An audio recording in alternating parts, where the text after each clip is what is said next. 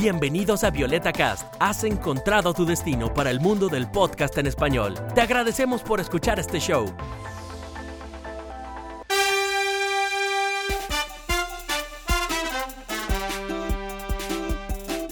Hola a todos, soy Alejandra desde Múnich, Alemania, y esto es Hablemos Alemania. Hoy me siento otra vez con Guille.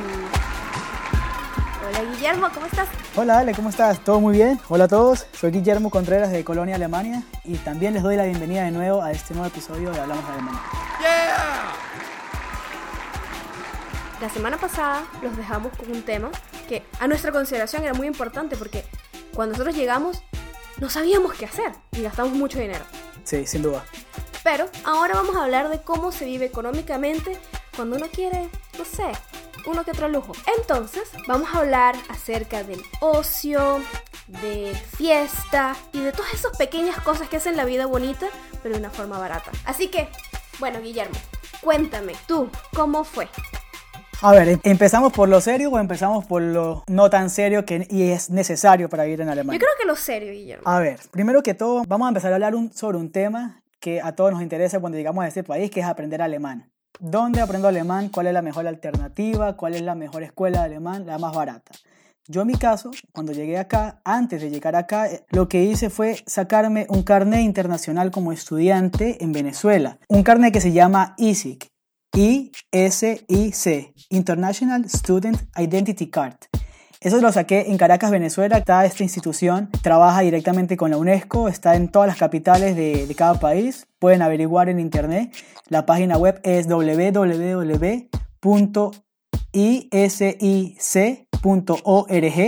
y ahí van a encontrar todos los detalles, todos los requisitos. En mi caso, lo que tuve que dar es mi credencial, mi, mi documento de identidad, mi cédula de identidad en Venezuela, una constancia de que aún era estudiante en Venezuela y ya con eso lo saqué, me costó súper barato el carnet, pero cuando llegué a Alemania hice los cursos, una institución que hace cursos de alemán, que trabaja directamente con el gobierno, ¿no? que se llama VHS o B pequeña HS, la Fachhochschule, y ahí con ese carnet me ahorraba 100 euros por cada curso. Los cursos costaban aproximadamente 430 y pagaba 330. O sea, este carnet es súper importante.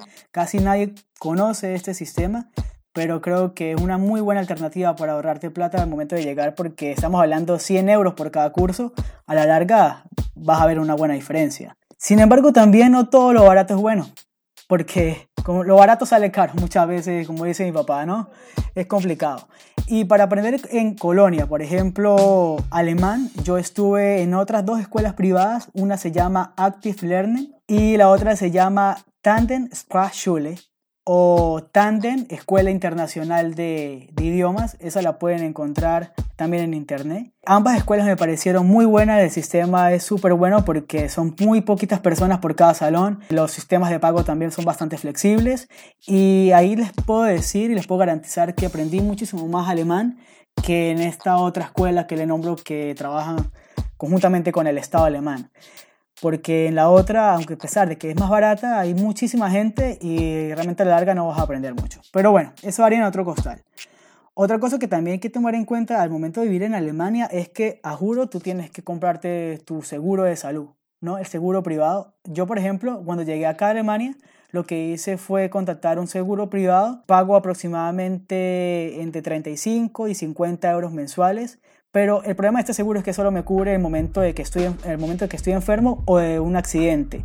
No es que si yo quiero ir al psicólogo o quiero ir al dermatólogo, que quiero hacer un control, un chequeo de químico sanguíneo para ver cómo están mis niveles de, de colesterol o lo que sea, eso no lo puedo hacer, lamentablemente con este seguro. Sin embargo, Alejandra, tú tienes un seguro bastante interesante o bastante mucho más amplio que el mío, que es un seguro del Estado, ¿no? Un seguro ya, digamos, entre comillas, público. ¿Cómo es ese sistema? La diferencia entre el sistema público y el sistema privado de seguro es un episodio que tenemos pendiente para hacer, pero es tan rigurosa la investigación porque queremos dar la información lo más verídica que podamos y sin nada como que, como se dice, bias. Así que eh, les digo, de mi experiencia, yo tengo un seguro público. La ventaja del seguro público es que parte de este seguro también, cuando estás trabajando, la mitad de ese seguro lo paga el, el empleador y la otra mitad la pagas tú y te cubre la gran mayoría de cosas preventivas. En mi caso yo soy un poco hipocondríaca, así que esto seguro no me pudo haber venido mejor, porque cómo molesto yo a mis, a mis, profesores, iba a decir, a mis médicos. Y también a tus profesores. A los profesores también, pero no tanto, ese sí no les fastidio tanto. Pero la cuestión es que yo descubrí que me sentía bastante mal durante un tiempo, no sabía muy bien qué pasaba. Y la cuestión es que me hice varios exámenes preventivos para ver qué era. A la final no estaba loca, no era todo hipocondría, sino que tenía un problema de la tiroides. Entonces eso te afecta bastante porque es hormonal. Y todos esos exámenes son gratis. Todo, todo lo que me hicieron son gratis. Vacunas son gratis. Una vez tuve un accidente de tránsito en un, autobús chocó y eh, el vidrio de la ventana del autobús donde yo estaba montada me cayó a mí y me cortó. y como yo no me acordaba si tenía la vacuna o no de tétanos, me dieron la vacuna gratis. Cosas así, de verdad que todo, una colonoscopia, ya entrando un poco a muy personal, todo te lo pagan.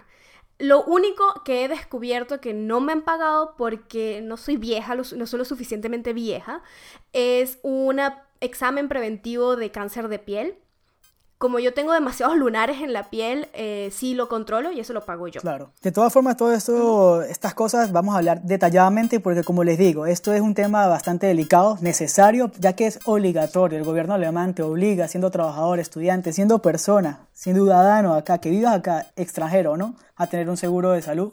Y creo que esto es algo que tenemos que tener claro. Incluso yo tengo tres años acá y todavía estoy entendiendo y procesando el tema porque yo no estoy acostumbrado a ese tema de los seguros. Pero bueno, ahora vamos a pasar a una cosa más divertida. Pasemos un poco a la ropa. ¿Dónde compro yo ropa aquí en Alemania? Eso, ese es, también es una pregunta que sobre todo mis amigas, las latinas, sobre todo que están obsesionadas con la ropa, dicen, no, Guillermo, pero es que yo estoy acostumbrada a vestirme bien, a utilizar un vestido todo el tiempo y tal, y allá me imagino que en Alemania eso debe ser carísimo, incomprable. Te diré. Pero no, ¿dónde compras tú, Alejandra? ¿Dónde compro yo? Bueno, varío. varío mucho. En realidad, primero obviamente trato de comprar menos ropa. Pero de ahí cuando compro, no tiene que necesariamente ser lo más caro, porque más caro no significa tampoco que las condiciones de trabajo de la gente que ha creado estas piezas es mejor. Eso hay que tomarlo también en cuenta. Lo que hay que hacer es analizar un poco la cultura ética de cada compañía y suena como un trabajo adicional, pero siento que por lo menos aquí en Alemania, cuando uno se maneja un poco después de un tiempo, uno sabe y descubre cuáles son las compañías a las que sea mejor ir a comprar que en otras. Claro, y además eso ya está en las, en las redes sociales, está en las páginas web, están estándares de calidad también, están certificaciones mundiales que no es tan difícil tomar una decisión correcta. Una franela blanca o algo así, yo no necesito comprar una franela de 100 euros, 50 euros como lo conseguirías en Haluba. No, innecesario.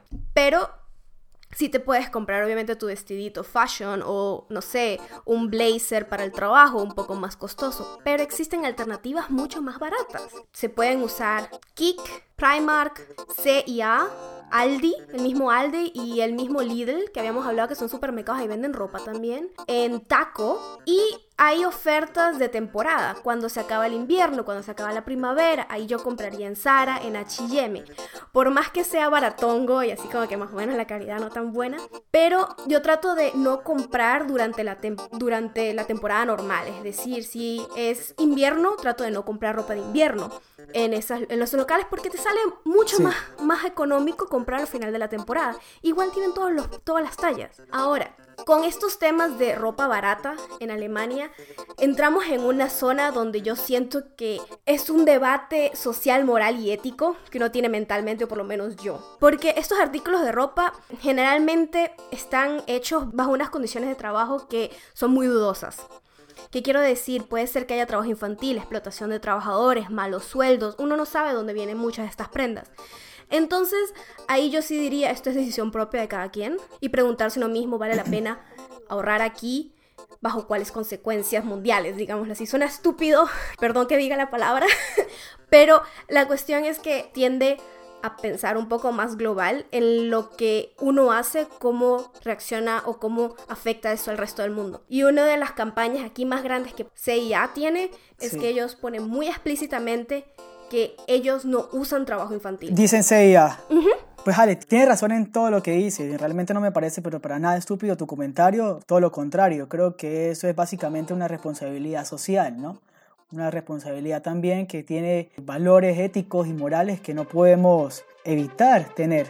Entiende la situación de muchos de nosotros que venimos acá en estos países como extranjeros, siendo estudiantes o iniciando una carrera profesional, que muchas veces no hay dinero, pero creo que una vez que haya algún dinerito disponible, es bueno invertir en empresas en tiendas de ropa, en, en, en, artículos de accesorios, lo que sea, en empresas que sean realmente confiables, donde sus éticas morales y sus valores filosóficos como empresa sean confiables y sean serias, porque estamos claros, ¿no? No podemos nosotros pretender que todas las acciones que nosotros hagamos acá no tengan alguna repercusión o algún efecto en el otro lado del mundo, ¿no? Lo que es el famoso efecto mariposa. Eso creo que es, también es algo que hay que tomar a la larga. Nos ponemos un poquito filosóficos y eso, pero me Permito realmente eh, hacer un paréntesis porque esto es algo que nos está afectando a nivel global y me permito citar un proverbio chino que dice que el leve aleteo de las alas de la una mariposa se puede sentir al otro lado del mundo. Entonces todo lo que tú hagas acá, estás comprando algo, capaz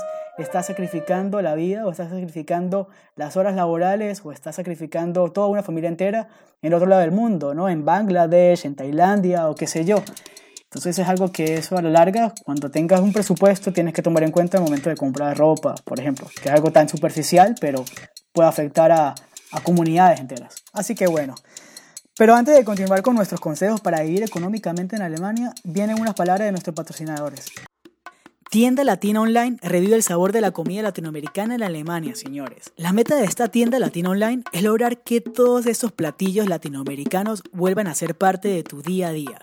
Todos sus productos tienen orígenes peruanos, venezolanos, argentinos y ecuatorianos. Búscalos en internet, tiendalatina.de y disfruta del envío a tu puerta. Visiten su página en internet. Les recuerdo, tiendalatina.de. Les aseguro que no se van a arrepentir y que se van a sentir de nuevo como si estuviesen comiendo en Latinoamérica. ¡Wow! ¡Qué delicia! A ver, ustedes ya la conocen. Estoy hablando de accesorios Maga Cecilia. Yo ya tengo mi mini colección y solo se los puedo recomendar. Accesorios Maga Cecilia ya tiene varios modelos de dónde elegir, pero si todavía quieres algo diferente a lo que ella tiene, ella los hace también al gusto. Visiten a Accesorios Maga Cecilia en Facebook o en Instagram, ahí consiguen todo y díganle que vienen de nuestra parte. ¿Qué? ¿Nos quieres patrocinar? Ponte en contacto con nosotros. Visita violetacast.com diagonal patrocinador. Si te quieres unir al mundo del podcast, somos tu network. Visita violetacast.com diagonal unirme. Para descubrir más shows, visítanos en violetacast.com.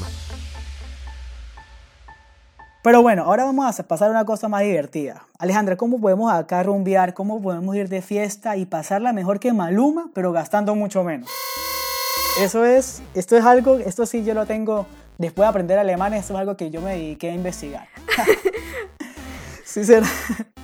Mira, te puedo confesar, basado en mi experiencia, en estos tres años, yo creo que la mejor manera de pasarla bien, de rumbear, de si se quieren alcoholizar, se alcoholizan, es comprar el alcohol en supermercados. Ya no nombramos en el capítulo anterior todos los supermercados que son baratos, pero hasta los supermercados que son más caros, también el alcohol es mucho más barato que comprar el alcohol en una discoteca o en un bar o en los sitios privados. Eso está claro, yo creo que eso a nivel mundial así. Y otra opción también, cuando en los supermercados estás tú a las 2, 3 de la mañana, que ya todo está cerrado, pero estamos en un bar. Oye, pero ¿qué hacemos? No queremos comprar en el bar cerveza ni en la... ¿Usted no se va a su casa? A las, 3, a las 3 de la mañana está empezando la fiesta, Alejandra, por favor. ¿Cómo así? No. Yo, me, yo me voy a la casa cuando me prenden las luces del local. Ya ustedes se pueden imaginar. Mis amigos me dicen, pero ¿cómo tienes tanta pila, Guillermo? O sea, tú no estás tan jovencito ya. Pero no, pues no, no soy así, o sea, soy caribeño, ¿qué vamos a hacer? Nos gusta la fiesta, nos gusta la rumba, y, pero vamos a recopilar, o sea, vamos a, a, tomar la idea. Perdón. Estamos acá a las 3 de la mañana, yo necesito alcohol, estuve en una fiesta, no quiero gastar plata en un local, salgo y me voy a los famosos kioscos de los turcos. Esos son la mejor alternativa para comprar cerveza. Y eso realmente ha sido el día a día, los fines de semana con mis amigos. Estamos de rumba, pasándola bien, 2, 3 de la mañana, se nos acaba el alcohol. Vamos afuera, compramos en esos kioscos, bebemos afuera, hablamos un rato y luego volvemos otra vez a la fiesta y así vamos.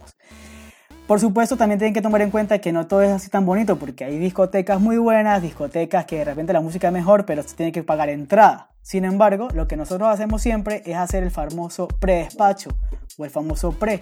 Nos reunimos en, la casa de nuestros amigos, tomamos vino, tomamos cerveza, nos vamos ya prendiditos, asumimos el costo de esas entradas que valen entre 7, 10, 11 euros y ya la pasamos bien, pero ya estando dentro de la discoteca ya estamos previamente prendidos y estamos ya como que en la nota, ¿no? Para pasarla bien.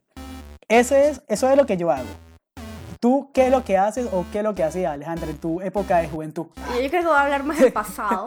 así que yo hacía un truco que yo tenía, eso, eso de tomar antes de salir también lo, lo hacíamos eh, muy seguido. Pero un truco que yo hacía, primero porque a mí me gusta controlar también mi alcohol, no hay cosa más fea que ver a una mujer borracha, así hecha. Y hombres también, pero no sé. Y una de las cosas que yo hacía que ahorras dinero y por otro lado controlas un poco tu nivel de alcohol es comprar agua en un bar, en una discoteca, en un club. Es absurdo por el precio y segundo porque en Alemania el agua de la llave se toma. Así que, por favor. Entonces, generalmente yo tomo alcoholes claros, gin, vodka. No, es vodka ya no. Dejémoslo en gin. O quizás un whisky o cosas así. Entonces, ah, ahí me quedo con un vaso con hielo y voy al baño, lo relleno con agua, porque los baños aquí generalmente son bastante limpios. Lo relleno con agua y tomo agua para hidratarme un poco. Eso es mi truco he visto varias personas también hacerlo. Eh, no tanta gente lo hace. Quizás tienes una que otra persona que te mira raro porque estás tomando agua de la llave en una discoteca. Ahora. Claro, yo también lo hago realmente. A veces cuando ya me siento alcoholizado, me voy para el baño, tomo agua y ya. Pero es que si el agua se toma, ¿por qué te van a ver mal? No voy a comprar una botella de agua cuando el agua de, la, de la llave se puede tomar. Yo, yo de verdad no le veo mucho sentido de comprar agua botellas de agua. No, o sea, no tengo ninguna preferencia. Por ejemplo, aquí se toma muchísima agua con gas. Yo no tengo ninguna preferencia. Me dan con gas, me dan sin gas, ya me acostumbré, ya no importa. Pero así que como no, no es como que necesito agua con gas porque si no, no me siento hidratada. No soy. Entonces tomo agua de la llave nomás yo creo que lo que pasa también, eh, haciendo un paréntesis rapidito, es que muchos alemanes o muchos europeos están acostumbrados al agua con gas. Entonces el hecho de que te vean tomando agua de la llave para ellos como que, ¿qué estás haciendo, loco? O sea, cómprate una botella de agua con gas. Me parece fantástico que el agua acá se pueda tomar así. Y bueno, continuamos amigos hablando sobre este tema, pero ya no vamos a hablar tanto ya de fiesta y de rumba. Vamos a ponernos un poquito serio porque no todo puede ser desenfreno. ¿Cómo hacer acá en Alemania siendo estudiante para costear mis estudios de manera mucho más económica? ¿A qué universidad voy? ¿Qué puedo estudiar? ¿En qué ciudad es lo más barato? ¿Qué puedo hacer? Por ejemplo, ¿qué hiciste tú, Alejandra, para estudiar acá?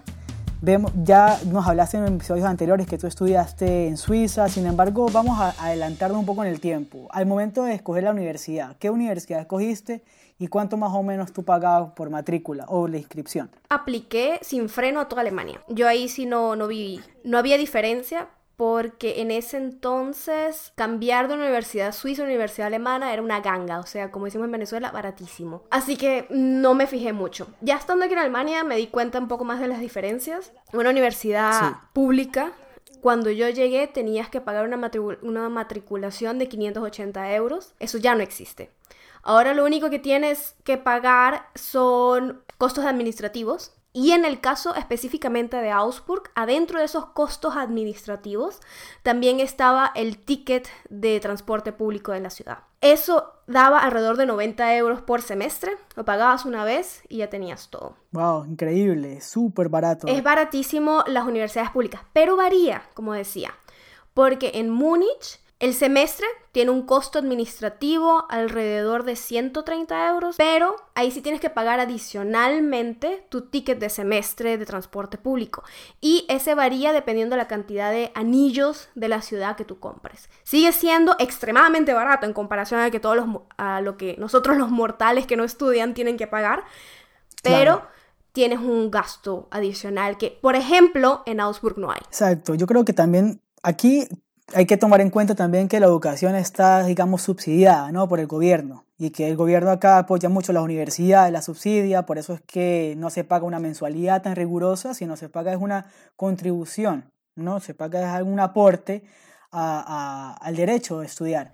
Y, pero varía, dependiendo de la ciudad. Por ejemplo, yo me postulé a una universidad en una ciudad que se llama Wuppertal y ahí el semestre me salía en 280, todo incluido, gastos administrativos, el ticket del semestre, todo salía en 280. Pero acá en Colonia, por ejemplo, una universidad te puede salir en 190 o 200. Depende de la universidad y depende también, yo creo que puede ser qué tan prestigiosa sea. No lo sé, varía.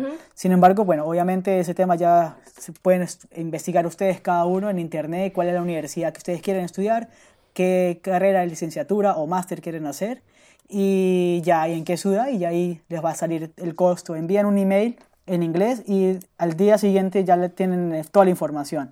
Eso es algo importante también aclarar, que aquí todos los gastos y todos los costos y los pasos para estudiar, todas esas dudas y todas esas preguntas se las pueden preguntar directamente al correo de contacto de la universidad y te responden de manera inmediata, así que no pasa nada. Y en inglés, siempre preguntaba en inglés y me respondían al otro día, entonces está toda la información ahí.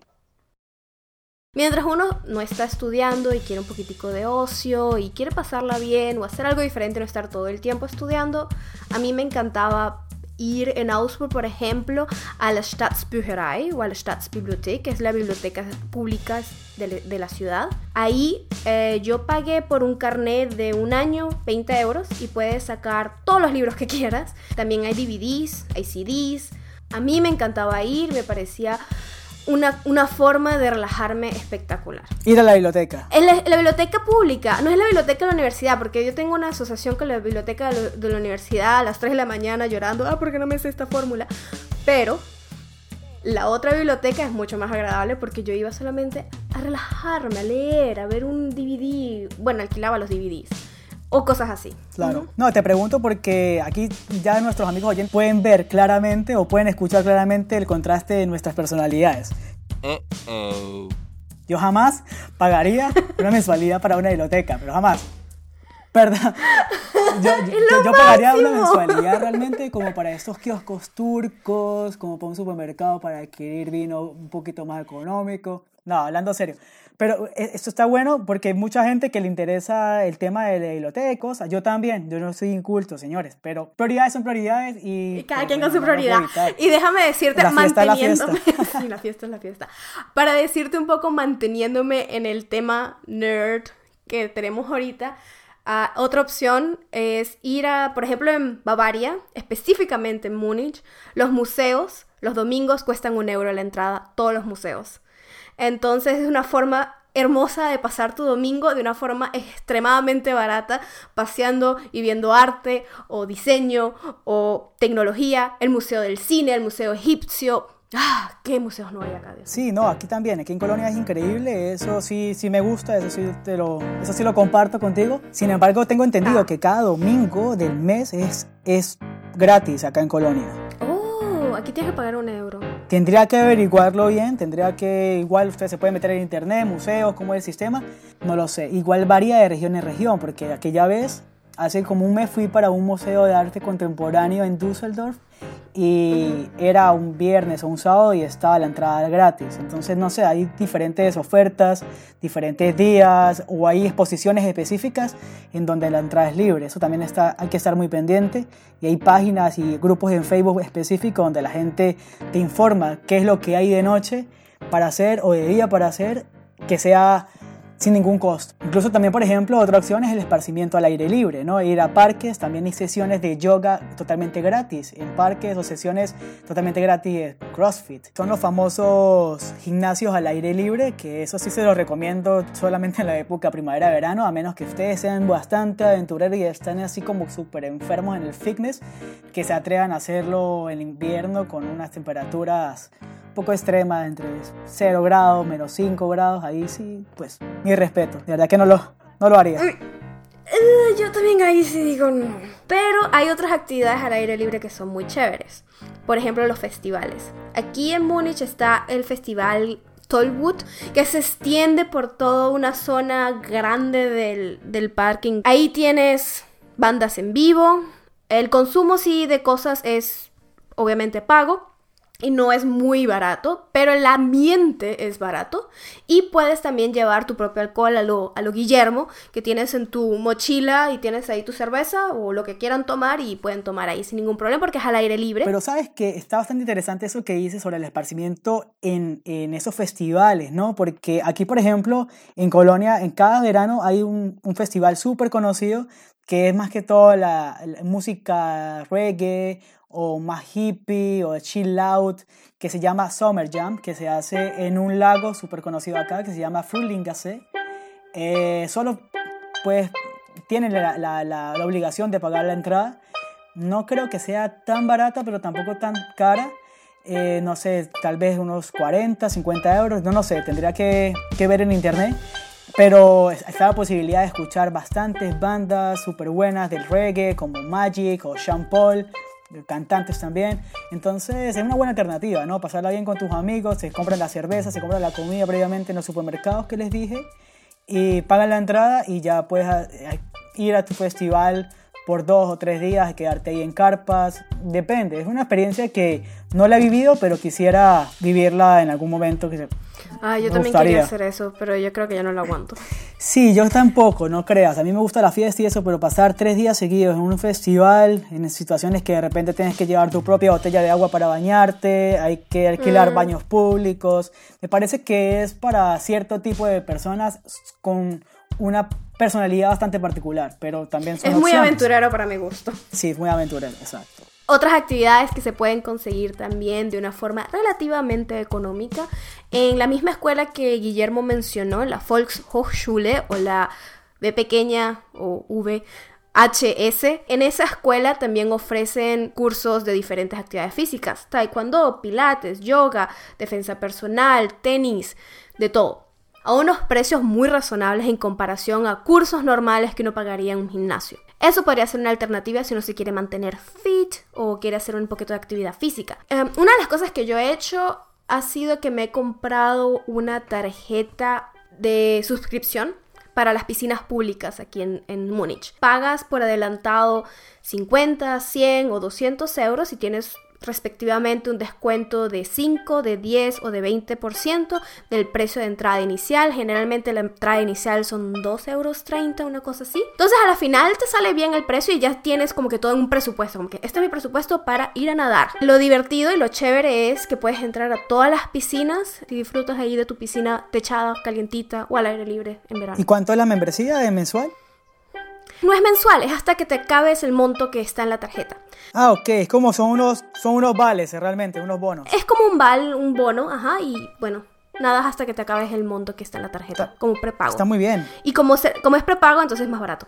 Y esas alternativas también de piscinas públicas, también hay para canchas públicas para practicar diferentes deportes, ¿no? Como básquet, fútbol, entonces hay muchísimas opciones que se pueden hacer al aire libre o también en techadas y puedes ahorrar muchísima plata y sobre todo si eres estudiante hay descuentos específicos para estudiantes. Y muchas universidades públicas también ofrecen todo eso de deportes, fútbol, básquet, rugby, lo que quieras, hacer eh, actividades como CrossFit, lo que sea, te lo incluyen muchas veces también en, esa, en ese aporte o en esa contribución mensual que haces a través de tu inscripción o tu mensualidad. Entonces está súper bueno. Correcto, Guillermo. En el pago administrativo que uno hace, ya sea dependiendo de la universidad, está incluido la subvención a todas estas actividades físicas. ¿Sí ves? Entonces aquí de aburrimiento la gente no se muere, o por lo menos los latinos no mueren de aburrimiento. Muchas veces los alemanes no, que estoy aburrido, que me quiero ir, que no sé qué. Pero creo que están tan acostumbrados a este sistema que para nosotros esto es fantástico, realmente porque hay muchísimo que hacer, sobre todo en la época primavera-verano, esto es una locura. Te diré, Guillermo, que yo he descubierto muchas actividades que no conocía eh, en Latinoamérica o de las cuales no estaba tan acostumbrada, que aquí precisamente como te puedes estructurar mejor, hay más posibilidades, también es más accesible financieramente, he descubierto que, oye, me apasiona o me gusta a cierto nivel para mantenerme constantemente haciendo un par de cosas, eso me encanta. Sí, hay muchísimas opciones en lo que quieras hacer físicas, de conocimiento, también el arte, clases de acuarela. Una amiga está haciendo las clases ahorita todos los viernes de acuarela, que está fantástico también, te puede distraer. Entonces hay muchas opciones y puedes ahorrar muchísima plata también. Correcto. Gracias Guillermo otra vez por estar estos minutos conmigo y contarme un poco de las borracheras.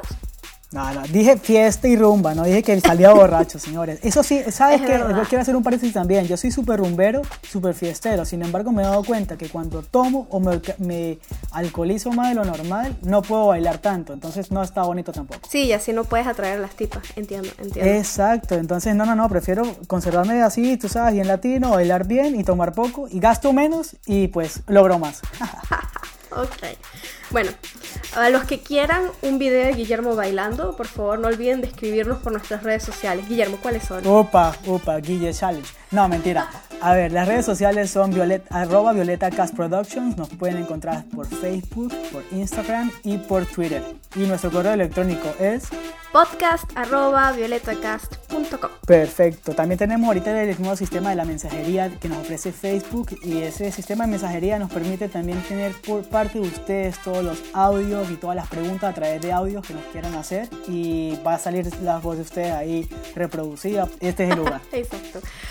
Gracias, Guille. Yo soy Alejandra. Gracias Alejandra, gracias amigos, gracias por escucharnos nuevamente. Se despide Guillermo de Colonia Alemania. Gracias a todos los que nos oyen y hasta la próxima. Tschüss. Chao.